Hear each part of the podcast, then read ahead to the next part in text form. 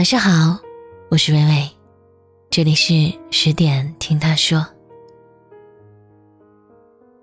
最近发现了一件事儿，第一批八零后已经三十七岁了，最后一批也满了二十八岁。三十七岁的领头羊还在负重前进的路上，后面的八零后时刻感受着身边九零后无数后起之秀带来的压力，一步步赶落后的跟随着步步向前。再过几年，最后一批八零后也已经三十而立。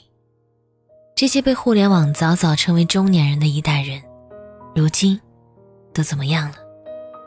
有人说，要么与柴米油盐酱醋茶为伍，要么被重压下的琐碎生活羁绊。作为第一代独生子女，早已成家立业的八零后，四个父母，两个孩子，似乎成为了自己生活的主旋律。还在单身的八零后也有自己的苦恼，这个时代。九零后还能再骄傲一会儿，可八零后已经不敢了。谈恋爱吧太晚，诗和远方吧没时间，挣钱吧又越来越难。我问了身边一位八四年的朋友：“你觉得现在你面临的最大问题是什么？”他认真思考了几分钟，然后半开玩笑的回答我：“老龄化问题。”我很羡慕那些想做什么就敢去做，想爱谁就能去爱的年轻人。他们对待这个世界无所畏惧、举重若轻的态度和勇气，我已经没有了。八零后的焦虑来源于社会各个角落，工作上、家庭上、感情上，他们像是三明治里面的火腿肉，被困在夹缝中艰难喘息。除了负重前行。他们没有更好的选择。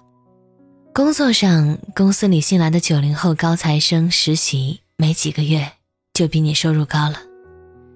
他们讨论的话题，你已经快插不上嘴了。感情上，零零后都恋爱了，九零后都结婚了，只有你还依旧是单身狗。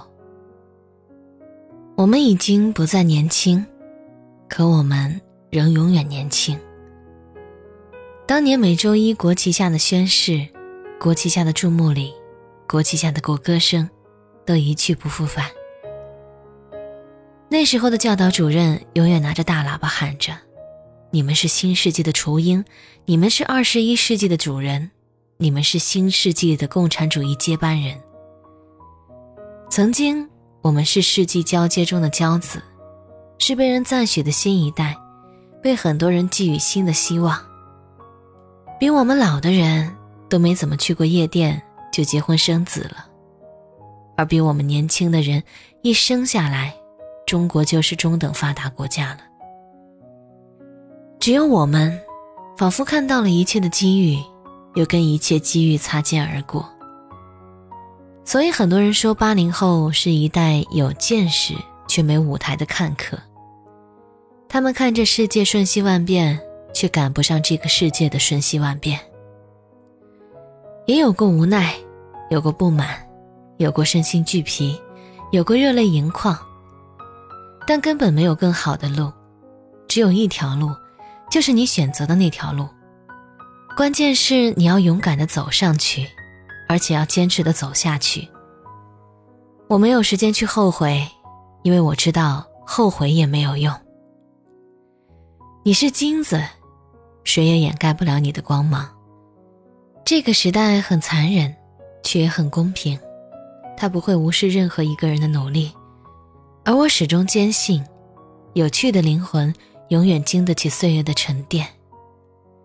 也许将来你会遇到很多很多人，成熟的人、优秀的人、富有的人，但你永远不会忘记，那个头发被风吹得有点乱，害羞的、勇敢的。一无所有的少年，